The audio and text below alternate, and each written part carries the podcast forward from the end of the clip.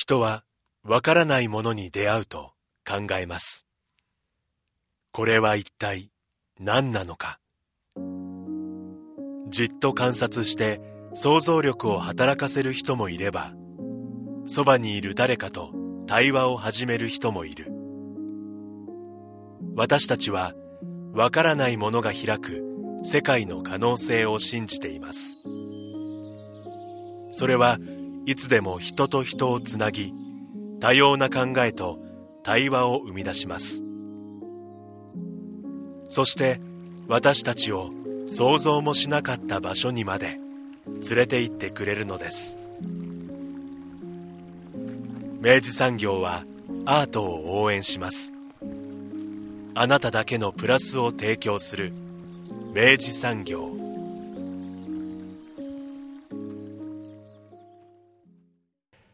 明治産業プレゼンツアワーカルチャーアワービュー今週は久留米市の総合文化施設久留米シティプラザで開催されるユースプログラム。新しい演劇鑑賞教室を特集します。スタジオには当番組プロデューサー三好です。おはようございます。おはようございます。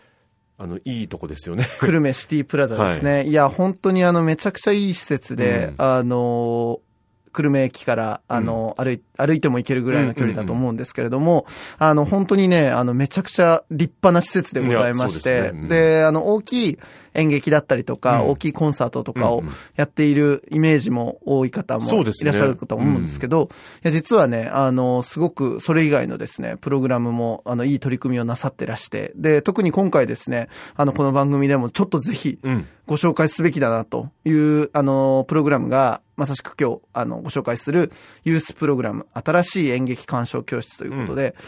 これまたね、詳しくちょっとね、あの、中身でお話しするんですけど、あの、本当に今ね、全、全国規模でもね、このプログラムはね、僕個人的にはね、注目されて叱る内容だなと思っているものでもあるので、何がそんなにいいのかというところも含めて、うん、ぜひちょっとゲストのお二人のお話を、あの、皆さんにもお届けできればと思います。え今回は九州大学大学院芸術工学研究院未来共生デザイン部門教員の長津雄一郎さん、そして久留米シティプラザ事業制作課の宮崎麻子さんにお話を伺います。特集の前半をお聞きください。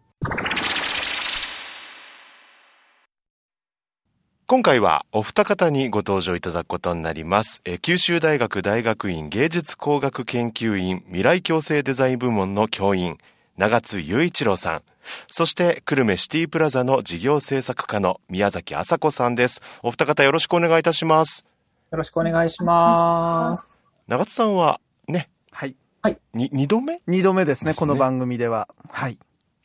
その説はお世話になりました。あ、いや、ありがとうございました。あの時ですよね、あの、新型コロナウイルスの感染症が広がった時の福岡の、えっ、ー、と、文化関係者の人たちへのアンケートのことで、はい、あの取り上げ、取り上げていただいたと、記憶しております。うん、はい、あの、コロナ禍のね、ええ、あの、芸術環境がどうなっているのかっていうことの調査をね、あの、なさられて、それを発表されたタイミングでね、うん、あの、お聞かせいただいたんですけど、いや、あの、それから数えること、もう、す、あの、1年とか経つのかな、なんですけど、あの、まあ、結局、まだコロナと付き合い続けてる感じですけどね。うん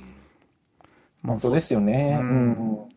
まあ、改めて、あの、最近お聞きになったリスナーさんもいらっしゃると思いますので、はい、まず、お二方について伺っていきたいんですけど、はい、まあ、なんか最近どうって話になっちゃうんですけど、あの、うん、長津さんは最近はどのような研究をされてるんですか？あ、そうですね。私は、あの、さっきご紹介いただいた通り、あの、芸術工学部というところにいまして、はい、えっ、ー、と、旧大の、えっ、ー、と、大橋キャンパスという、まあ、昔のあの、九州芸術工科大学ですね。はい、えっ、と、こちらで、あの、教員を、えっ、と、2016年からしていて、えっ、と、専門にしているのがアートマネジメントという分野なんですね。芸術そのものの勉強というよりは、芸術を社会のいろんな出来事とか、いろんな問題とつなげていくことであるとか、芸術の場にどうやったらもっと、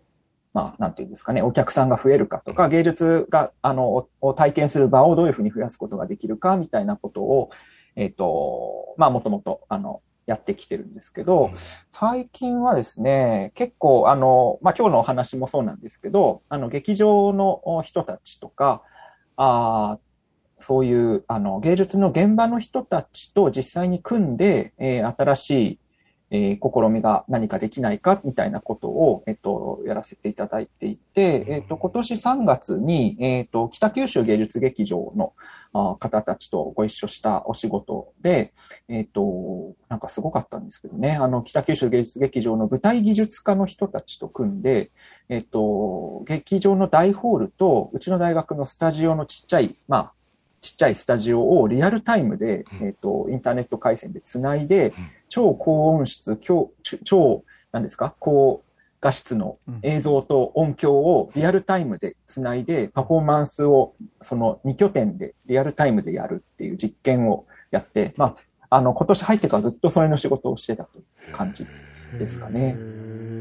なんか今やっぱコロナで、あの、あ、それはあの、福岡を拠点に活動している障害のある俳優たちが、あの、に出演してもらったんですけど、やっぱり障害があるっていうのもあって、北九州まで行って泊まって稽古してみたいなのはやっぱりちょっと難しいんですよね、今、あの、コロナの問題があるので。で、まあ、あの、その、大学の方に来ていただく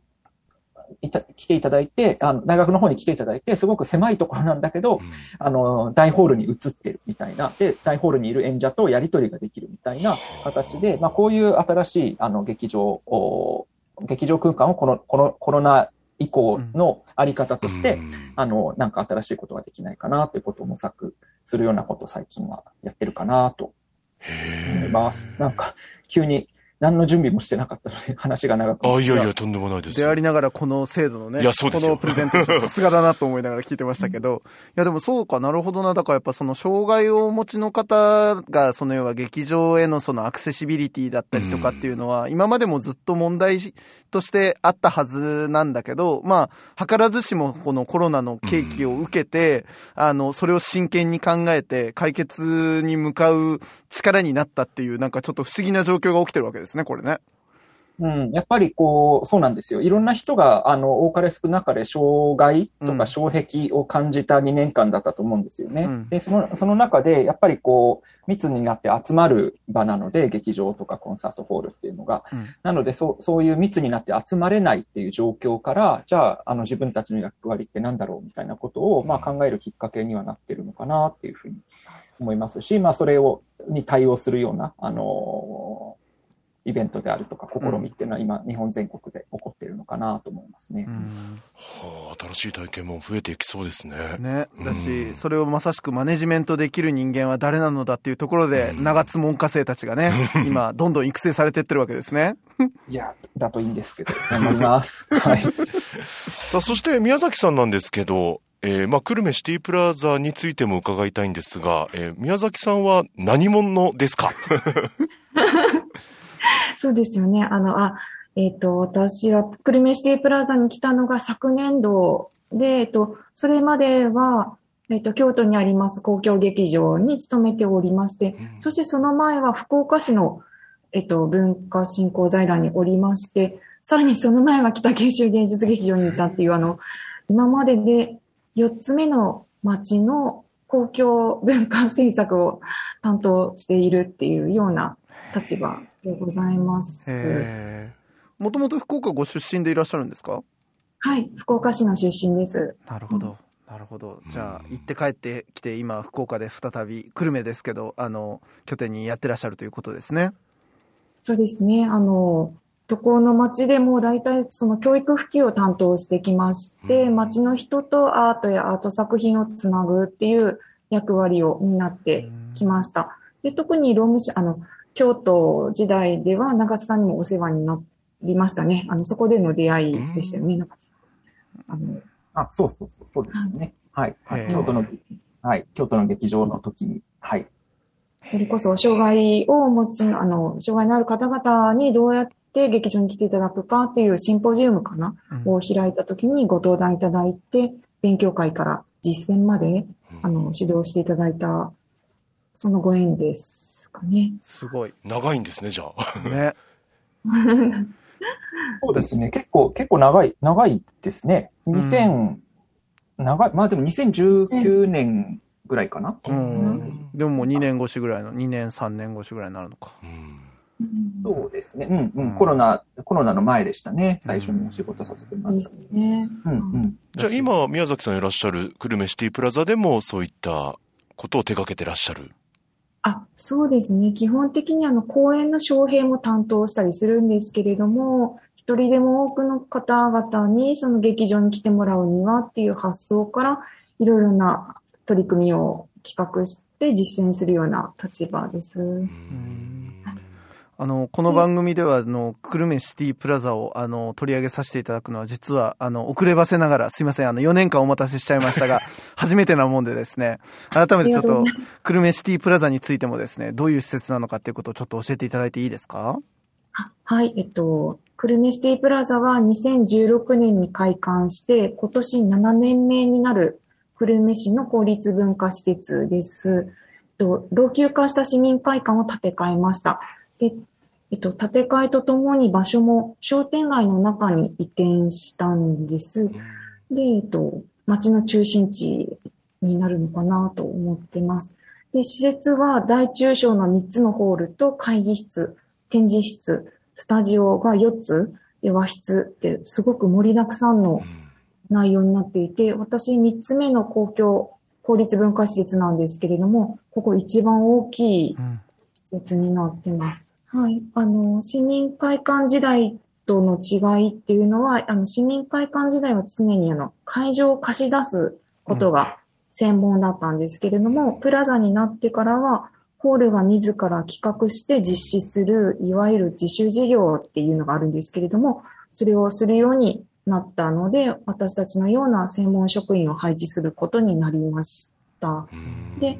そのことによって、久留米市の方針に沿いながら、その演劇やダンス、音楽など、それぞれのジャンルの動向を捉えつつ、地域に見合った作品の上演とか、ワークショップなど、参加型の授業とかは行えるようになっていて、まあ、あの、市民と共に文化芸術を育んでいきたいなと思って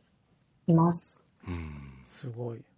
え。で、今回長津さん、宮崎さんをお呼びしたのは、その方面のお話を伺うためですよね。はい、まさしくそうなんです。あの、僕が実は、あの、SNS 経由でですね、あの、この、あの、プログラムを知ってですね、これは偉いいい内容やなと思ってですね、これは番組で紹介せんわけにはいかんぞと思って、あの、勇んでですね、あの、その中身を見ていると、あの、長津さんのお名前だったりとか、あの、久留米シティプラザというお名前が見えたものですから、これはもう間髪入れずに連絡だと思って、長津さんに連絡して、今日ご出演もいただいてるわけですけれども、えっと、その内容が、ユースプログラム、えー、新しい演劇鑑賞教室という、このプログラムでございます。これ、あの、シティプラザとしては、まずこのプログラムって、まあ、元、まずこれ、どういうプログラムなのかっていうところからお聞きしましょうかね。どういうプログラムなんでしょうか？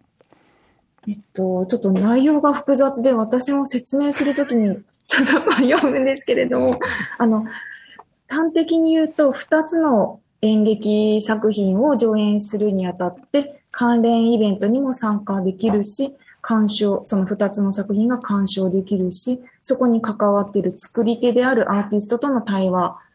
も、あの、重視していますっていうのは、そういうプログラムです。あの、長津さん補足をお願いします。あそうですね。えっ、ー、と、まあ、あの、この後、その作品のこともまたご紹介していくんだと思うんですけども、あの、これまでその、えっと、宮崎さんから紹介があった通り、久留米シティプラザってすごくたくさんの取り組みをなされて、えー、さされておられるんですけども、まあ、より、あの、若い人たちに、あの、作品を見てもらうような機会を作れたらいいなということと、あの、私は久留米シティプラザの外から、あの、あの、存在をあの見ていた身としては、あの結構大型の鑑賞事業が多いんですよね。久留米シティプラザさんってこう、なんかこう、ロック歌手を呼んだりとか、うん、あの、まあ、大きな、あの、コンサートをやったりとかっていう、うん、まあ、大型の鑑賞事業が多いんですけど、あの、まあ、さっきあの、大きな公民館みたいなね、場所だっていうふうにおっしゃってましたけども、あの、いろんな部屋も、あの、ももっと、あの、大型鑑賞事業じゃないような、あの、小規模な作品を見れるような、あの、劇場もあったり、まあ、いろんなスペースもあるっていうこともあるので、まあ、より、あの、多様な体験を、えっ、ー、と、クルメシティプラザの、まあ、あの、リソースをあの、使って、えっと、あの、作ることができないかなっていうようなところで、えっと、プログラムを一緒に宮崎さんと考えさせていただいたというところですかね。はい。で、あの、今おっしゃっていただいた、その、あの、二つの演目っていうのが、まあ、このプログラムの一番こう、軸になっている、あの、構成かなと思ってるんですけど、この、えっと、二つの演目についてじゃあちょっとお聞きしたいんですけれども、えっと、これはどういう演目なのかっていうのをちょっと教えていただいてもよろしいですか？はい。と、私の方から陽性の問題デラックスを、あの、説明、紹介したいと思うんですけれども、はい、作品は、えっと、市原さと子さんという、えっと、大阪で生まれていらっしゃるんですけど、北九州で育っ、あの、若い頃、若い頃、高校生ぐらいまで、あの、育ってらっしゃる方が作られている作品です。で、えっと、大学で演劇を、市原さんは大学で演劇を参考、専攻されて、自身の劇団 Q っていうものを立ち上げられて、それから瞬く間に2020年には演劇界の芥川賞と呼ばれる岸田国夫戯曲賞を受賞されて、今はあのちょうど今ですね、ベルギーで行われているパフォーミングアーツを中心にした現代アートフェスティバルで新作をお稽古発表中みたいな。うん、それぐらい、その、なんていうんですかね、こう今最も国内外で注目を集める劇作家さんの代表作になります。うん、でえっと、市原さんの言葉として、あの、私が気になっている言葉をお伝えすると、その、自分や他人が世の中に見せている表の部分を描くことにあんまり興味がない。うん、そもそも人は演じているし、本当じゃないという気がする。自分も日常でやっているそういうことを別に演劇でやらなくていいっていうふうにインタビューで答えてらっしゃるような方で、うんうん、まあ、自分自身の生理感覚を信じていらっしゃる。そういう作風です。で、その作品はお客様にも身体的、生理的な、こう、揺さぶりをかけるような作品で、今回上映する、あ、上演する、妖精の問題デラックスも、まあ、その作風の代表的な作品です。えっと、妖精の問題デラックスについてちょっとまた説明すると、えっと、この作品は2017年に初演された作品で、これまでに国内外で上演、あの、され続けているものです。で、あの、2016年に起きた障害者施設殺傷事件を起点に、あの、創作されていて、ただし事件を直接的に扱ったものではありません。で、あの、ちょっと間違いなく内原さんの言葉を伝えたいと思って、毎回読み上げて恐縮なんですけれども、はい、内原さんは、あの、事件によって自分の中にある優勢思想や自分が抱えている生きづらさを意識させられた。その正体を知りたい。その危うさを見つなけれ見つめなければいけない。そしてできるだけ偽善的ではない方法であらゆる性、また生命を肯定することを試みたいとしてこの作品を作られました。こんな作品です。これはなかなか、あのおいそれと取り扱うのが難しそうな、あの、非常になんかこう、まあ、社会性もありありますし、まあ、その取り扱っている問題も本当非常にあの複雑なものでもあるから、で、まあ、それを演劇っていう形でこう、あの、作品化して、あの、届けるってなった時に、やっぱ、あの、まあ、この後のお話にもつながっていくのかもしれないですけど、単に作品を見て、あの、お客さんが帰るっていうことじゃなく、やっぱりその対話だったりとか、それはどういう作品なのかっていうことを読み開いていくことがとても重要になりそうな作品に思いました。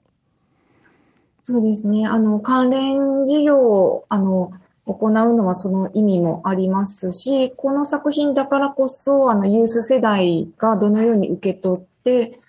あの、感じたり考えたりするのかなというところも気になっているものです。なるほど。なるほど。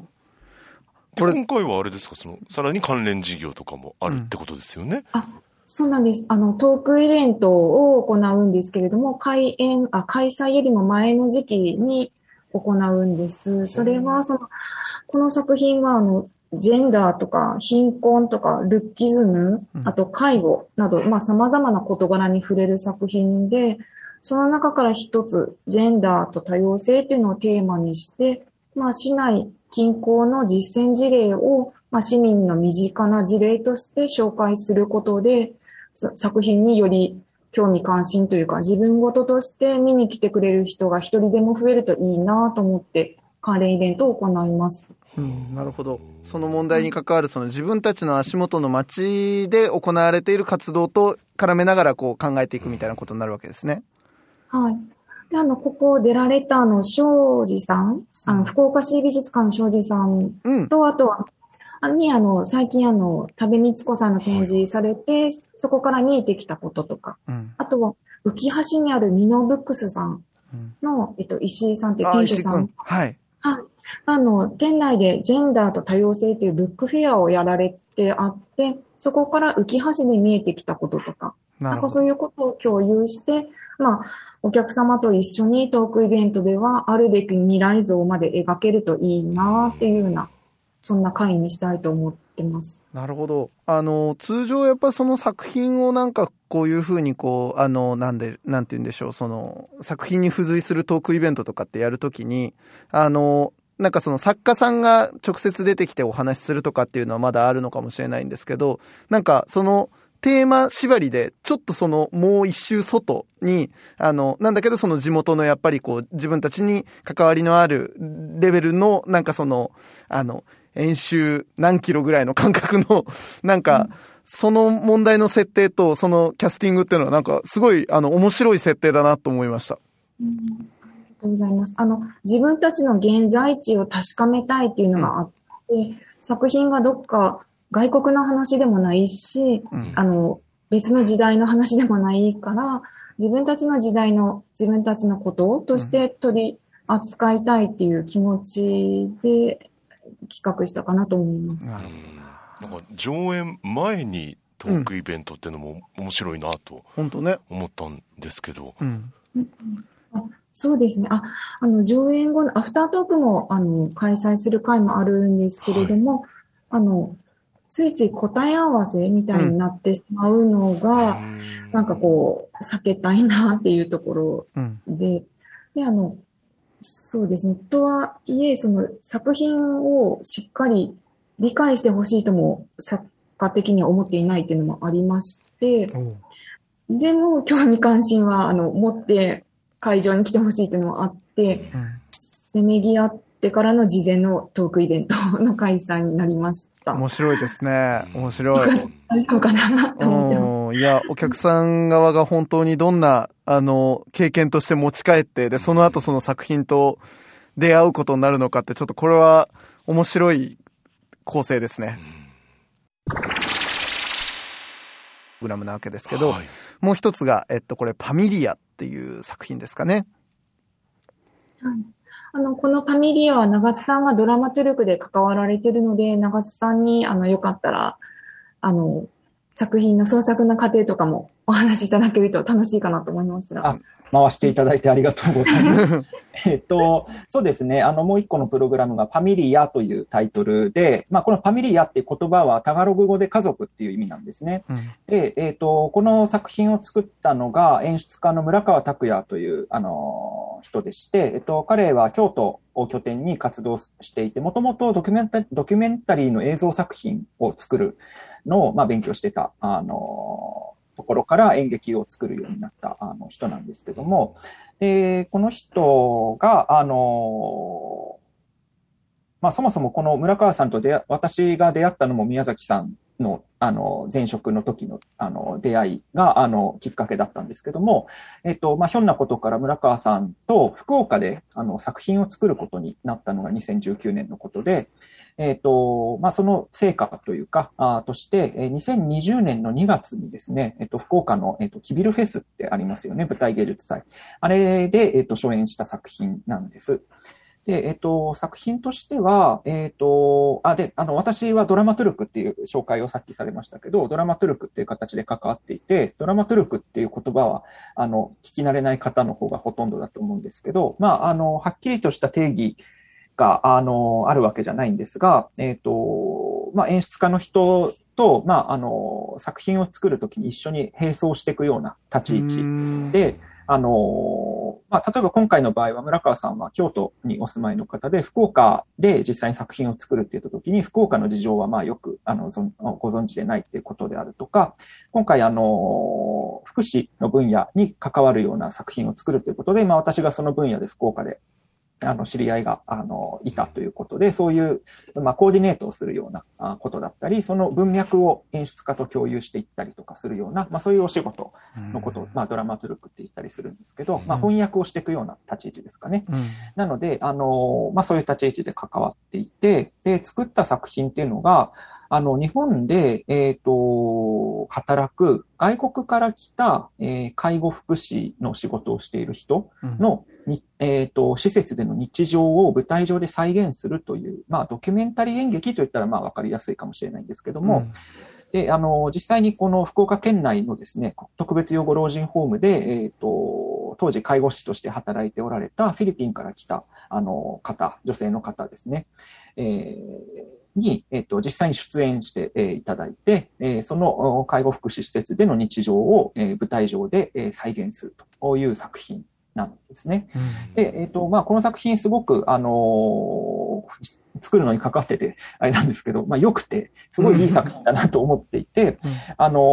ー、基本なので、あの、淡々と、その、えっと、舞台上で、えっと、施設で行われている振る舞いっていうのが再現されていくだけといえばだけなんですね。で、間にちょっとまあいろいろな演出が加わっていくんですけども、えっと、基本的には淡々とその彼女が働く福祉施設の日常が、あの、再現されて、まあその、あの、時間感覚ってやっぱり普段舞台を見るときの時間感覚とも違うし、うん、そんな風に福祉施設の人の日常をあの、舞台に上げてじっくり見るみたいなことっていうのはなかなかないわけですよね。で、えっと、そのことでお客さんの立場としては、まあ、あの、ある人は、まあ自分に近い身内の人の介護の体験を思い出したりとか、まあ、ある人は自分の将来のこと、将来こんな風に、あの、海外から来た人に介護されるのかなと思ったりとか、いろんな受け止め方をされて、えー、いた作品だと思うんですね。で、まあ、これが2020年の2月に初演されて、えー、その後いくつかの、えっ、ー、と、国内のあの演劇祭で招聘が決まったりしてたんですけど、まあ、全部コロナでなくなってしまって、まあ、あの映像上映をしたところがあったり、トークイベントだけやったりっていうので、えっ、ー、と、再演がなかなかできなかったんですね。で、えっ、と、今回、えっ、と、今年ですね、えっと、クルメシティプラザでこういうプログラムをやるっていうことで招聘していただくことになって、なので2回目の上演ですね。いや、あの、僕、この作品は、あの、美術手帳が、あの、つい、前後かな前後か前々後ぐらいで、ケアとアートかなんかいうテーマで、あの、特集を組まれていて、で、その特集の中で、あの、この作品が少しだけ、あの、紹介されてあったのも見て、しまった福岡でこんないい演劇があっていたのか見逃していたと思っていたので あの、今回こうやって久留米で見られるのはすごい嬉しいなと思っている、いるところと あとやっぱその今お話しいただいたやっぱその、実際にその、あの、福祉施設で働いてらっしゃる方が、あの、舞台上で、まあ本当言葉通りその再現していくっていう、うん。あの、ことを目撃するっていう、その舞台上の、あの、振る舞いとして、あの、振り付けとして、こう、目撃するっていうことの、なんかその意味だったりとか、その、なんだろうな、あの、そこで発動するその場、場、場みたいなものは、ちょっと凄そうだなっていうふうに、あの、聞きながら思いましたですね。あ、いや、そうなんです。あの、本当に、こう、あの、淡々としてるので、一体何を見せられてるんだろうって気持ちになる人もいるのかもしれないんですけど、うん、でも、あの、その合間合間に、その、その、介護福祉の方の、えっと、出演されている方の、えっと、普段思っておられることとか、あの、その人自身の、まあ、コンテクストっていうんですか、その文脈が、あの、伺い知れるような、あの、演出になっていて、あの、まあ、その、なんというか、あの、実際に施設で働いている振る舞いと、えっ、ー、と、その、その人本人のストーリーっていうのが、まあ、行き来するような、あの、構成になっているっていうのも、また、あの、見どころかなと思いますし、あと、あの、その、介護福祉士の方が、あの、まあ、日本語非常に堪能な方なんですけど、筑後弁なんですね。で、なんかそれもまた、あの、久留米で、あの、まあ、福岡県内の施設におられた方っていうのもあるので、まあ、久留米でそういう形で上演できるってこともすごく、まあ、個人的には意味が深いことだなというふうに思っているところです。もう一回作品見てしまったら、あの、例えば別の日にたまたまそのなんか福祉施設とかに行くきっかけがあって、その現実を見る目の解像度が完璧に変わりそうですね、これね。あまさにそうだと思います。あの、車椅子とかのシーンとかもあるんですけど、やっぱり車椅子を見る目線変わるだろうなとか、うんあと、やっぱりこう、家族に連絡したくな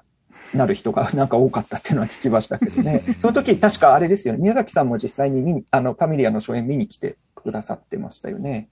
はい。あの、私の周りでも終わった途端に自分の話をし始める人が多くて、あの、自分のが高齢になった時って話をする人もいたし、自分のあの、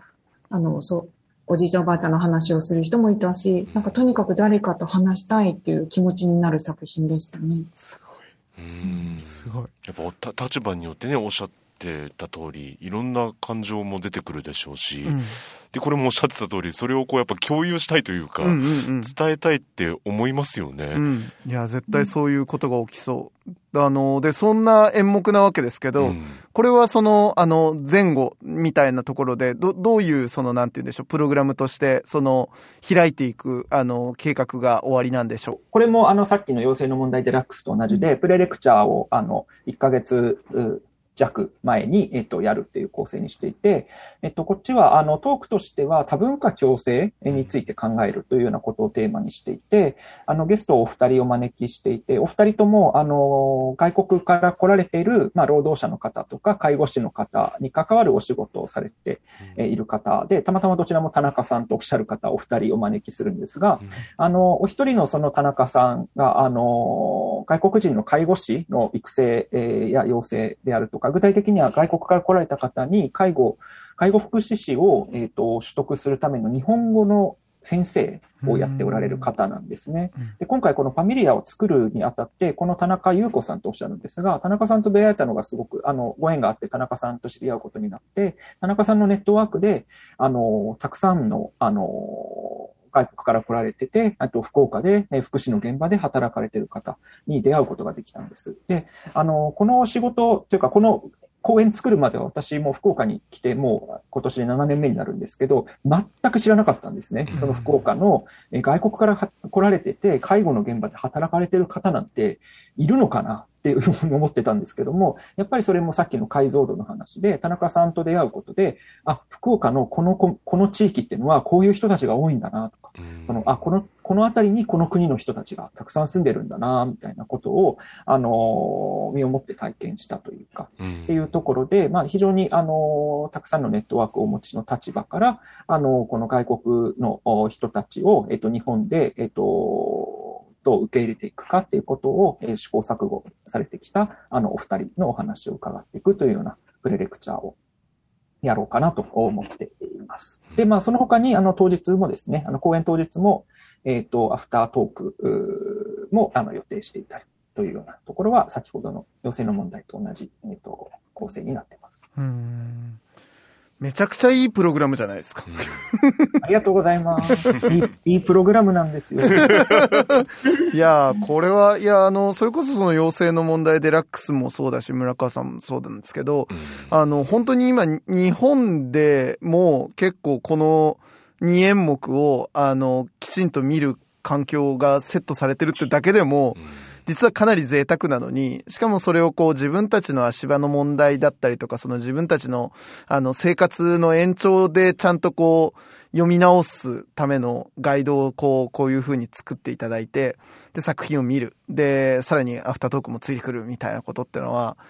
これもう、もう、うん。もう幕の内弁当じゃないですか。本当ね。ね。が3段ぐらいあるようなね、うん、いや、もう立派ですよ、これは。本当にいい内容だな。このなんていうんですかねこの聞き方が多分難しいことだと思うんですけど、はいあの目標って言っちゃうと多うんうんうん操作もつんというねこうならないといけないにつながっちゃいそうで怖いんですけど、うんだからどういう空間になったらいいなってお思いですかね？うん。あ、あ、先にい、あの、お伝えする。あの、みんなが自分事として考える、感じるっていうことを促していきたいなと思っていうん。て、その、なんか、残念、残念というか、あの、よくあるのが演劇って、その作者というか、の主張を聞く会みたいに思っている方がまだおられるんですけれども、自分がどのように解釈して、どのように見るかっていうことを、あの、それがどれだけ豊かなことかって、で、それを周りと共有することで広がっていくよっていうことを、まあ、経験してほしいなっていう、そういうことを思っています。うん。長津さんはどうですか？あ、そうですね。あのーあの、まあ、今回演劇なんですけど、あの、演劇っていうと、人は、あの、なんでしょうか、娯楽であったりとか、うん、エンターテインメントだっていうふうに、あの、思ってらっしゃる方の方が多いと思うんですよね。うん、えー、ですし、まあ、よく言うのは、その非日常的な体験、えー、を、まあ、あの、演劇見に行くと。あの、できるぞ、みたいな風に思っておられると思うんですけども、あの、今回のプログラムってどちらも、こう、なんて言うんでしょうかね、日常私たちが、まあ、見えていないことであったりとか、まあ、何ですか、見ないふりをしていること、うん、あまあ、見なかったことにしてることに、うん、まあ、出会うようなプログラムなのかなと思うんですね。で、あの、そういうことを通じて、えっ、ー、と、まあ、あの、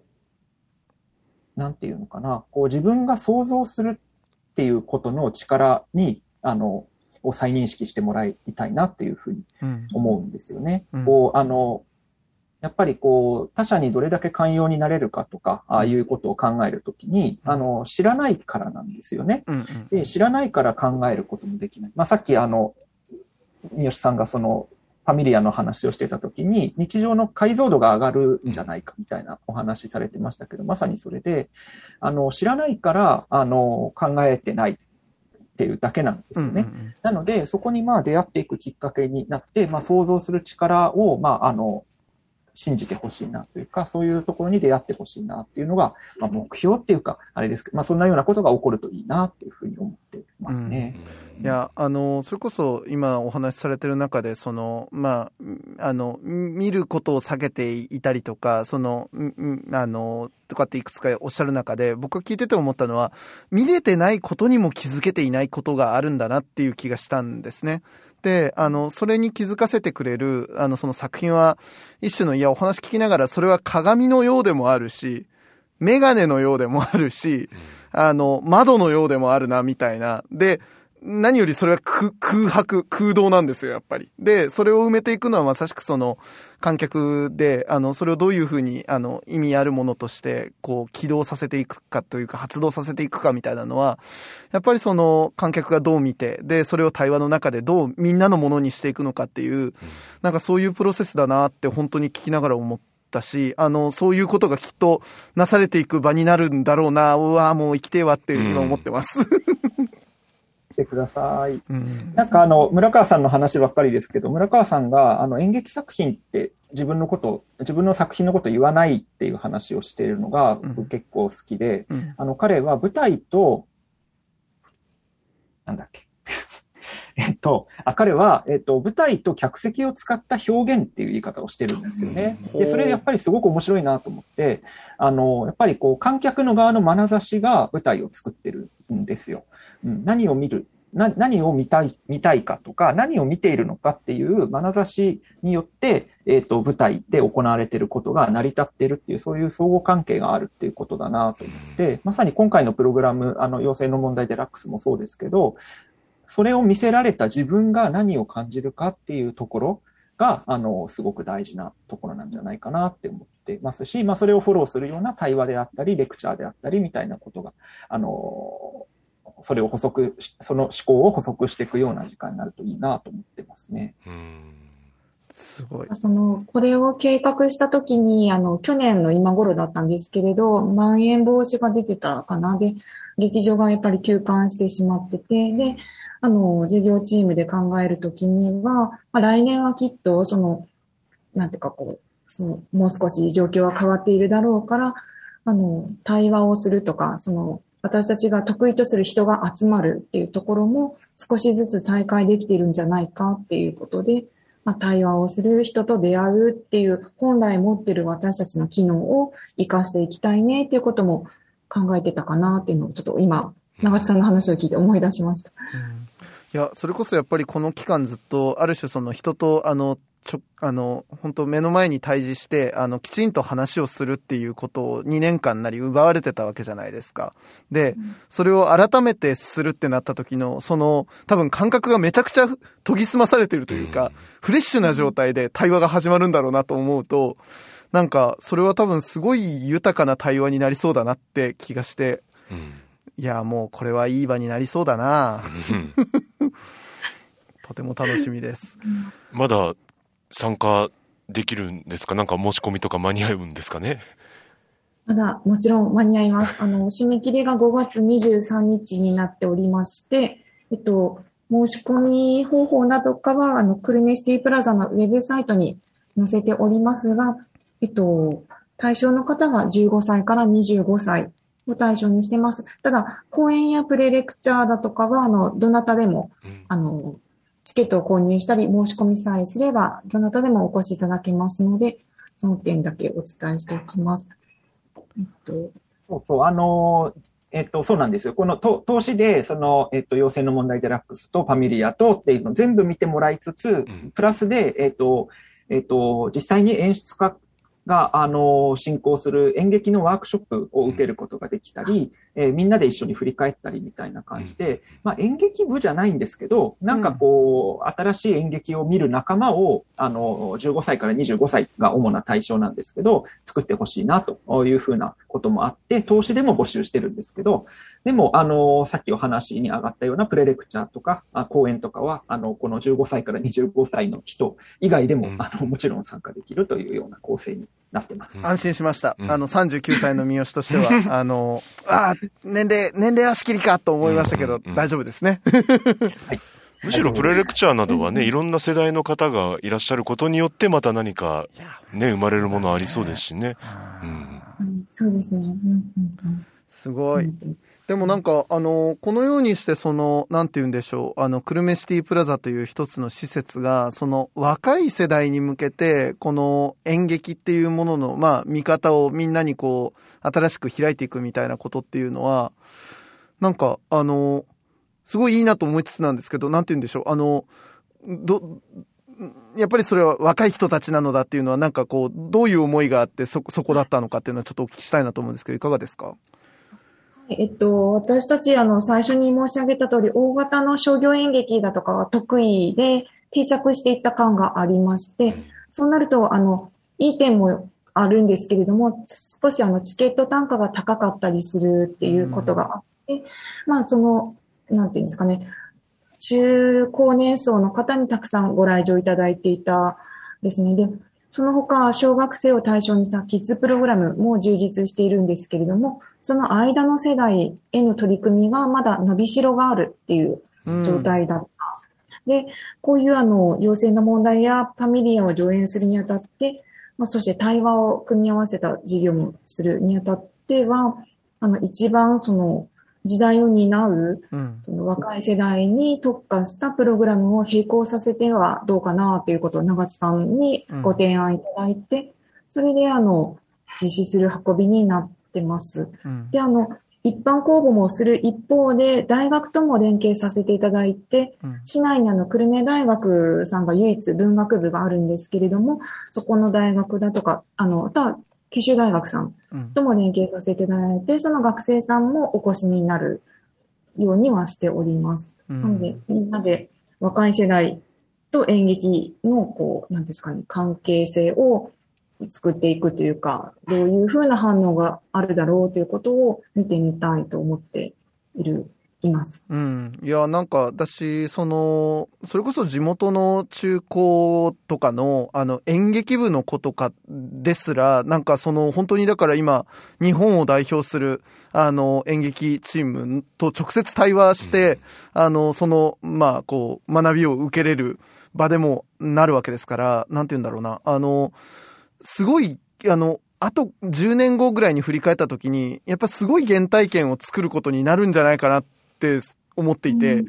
あの、で、それはやっぱりこういうなんかこう、あの、演劇を届ける側の施設だったりとか、こういう、あの、団体がややってこそやっぱり生まれる、あの、化学変化というか、組み合わせだなとも思うから、あの、本当に応援したいし、あの、ぜひそういう場になっていくと、いや、あの、ああの時でしたよ。10年前のあの日でしたよ。みたいなことが生まれるといいなって思って聞いてました、話を。ありがとうございます。その演劇にどうやったら人が来るんだろうということは常日頃考えるんですけれども、うん、まあその演劇部だとかの方は多分演劇部だからということで来場いただいたり、うん、あとはまあ有名人の方が出られるお芝居とかミュージカルとか、まあそのファンだからということで来られると思うんですね。うん、で、えっと、私たちが今までやってきた作品が上演された後に SNS とかをこうチェックすると、大体こう出演者の方のことをかかってる方が多いんですけれど、やっぱりもう少し作品を上演してるので、作品に注目して、その期待して来られる層っていうのを増やしていきたいなと思っていて、で、ちょっとこう、まあ、じ、まあ、時代を捉えたような作品だと、そういうことに興味関心がある人たち、まあ特に若者時代を担うっていうこともあって、あの、まあ来てくれるきっかけになるかな。そのためには丁寧に紹介していく必要があるだろうって思っています。めちゃくちゃ同感です。あの、本当にあの、もう見、見るべき理由をちゃんと要はこう、あの、わた、て、もう一人一人手渡していくみたいなことでしか、なかなかあの今こういう作品たちをきちんと見てもらうきっかけっていうのは作りづらいなって思っているからこそ、あの、ぜひそういうふうにあの手渡っていくといいなと思うし、あの、手伝えることあったら言ってください。応援します。もう、あの、見たい景色が一緒な気がします。ありがとうございます。長津さんとともによろしくお願いします。よろしくお願いします。ですよ、佐藤さんよ。うん、なんかやっぱ入り口が広い感じがして、うん、あの、ね、全く今まで触れてこなかった方々も、こういったプログラムからちょっと触れていただくと、うん、なんかすごい景色が、それこそ解像度が上がっていくんじゃないかなって、うん、頼もしいなって思いました。そうですね。うん、いや、なんか、あの、あの、芸術関係のあの、広報企画とかやるんですけど、あの、会社さんとかの SDGs 周りを触っている人とかにも、あの、このニュースを、あの、投げ込んで、で、あの、ちょっと見といた方がいいですよって話でちょっと入れとくと、あの、あっちも要はその SDGs って今なんかなかなかその自分たちがどういうふうな活動してるって実績作りづらい状況にあると思うんですけど、これをみんなで見に行きましたっていうことで、一つ彼らにとっても実績になるし、あの、こっちとしては知ってほしい人たちにちゃんと届けられるっていうことで、やれるなとかって思いました。すいません、完璧に今仕事モードです。いえいえ、うちを拝借し、拝借しました。ありがとうございます。いやいや、でも本当に SDGs とかね、うん、あの、あの、本当にどうかと思いますけど、あのどうかと思うっていうのは、まあ、SDGs ってこと自体はすごく大事な、あの、はい、あの、世界的な目標なので大事なことなんですけど、うん、なんか人によってはこう SDGs っていうふうに、なんか言言うだけ言ってこう行動につながらないっていうことがすごく多いと思うんですよね。うん。だけど、まあ、あの、その内実って実際どうかなみたいなことを、まあ、体験いただく機会にもなるだろうなっていうふうに思う、思うので、うん、確かに SDGs のとか言ってる人たちに来てほしいですね。そうですね。なんか要は、あの、目標が大きすぎるんですよね。で、あの、そうなった時に、結局その山はどこからどう手つけて登っていけばいいのかっていう、その、あの、一歩目のその取っかかりがない状態に今結局なってしまってるように僕は思えていて、で、その時に、やっぱり長津さんと今一連お話しさせていただいた、やっぱその解像度を上げるっていうこと。あの、まさしくこの問題系は、実は自分のめちゃくちゃ近くに、もう、あったじゃんっていうことを気づけさえすれば、そこで要は次にアクションプランに落としていく、その機動力になると思うんですよね。で、まさしくそういうことを手渡すのが、他でもない演劇を通してそれができるのだっていうことがなされた時に、僕はそれすごい希望だなって思ったっていうところですね。なんかちょっといいこと思いついたので言っていいですか？どんとこい。全然カットしてもらっていいんですけど、はい、なんかやっぱり、あの、こういうことをやっていくことって、うん、あの、まあ、演劇まあ、今回形は演劇ですけども、あの、その、市原さんの作品も村川さんの作品も、まあ、その、えっと、その人たちの視点で見えているものを表現しているってことだと思うんですよね。うんうんで、だけどこういうふうに対話の場を開いていくことっていうのは、その視点の共有だと思うんです。うんで、まあ、この番組ってアワカルチャー、アワビューって言うんだなっていうふうに思って、なんかこう、誰、誰かの文化とか、誰かの視点をみんなのものにしていくっていうようなプロセスを、やっぱり、あのやっていくっていうのが、この、あウクルメシティプラザでやろうとしている取り組みでも大事にしたいところだなっていうことを思うと、まあ、これはやっぱりこの番組で取り上げていただいてよかったな、というふうに思っていま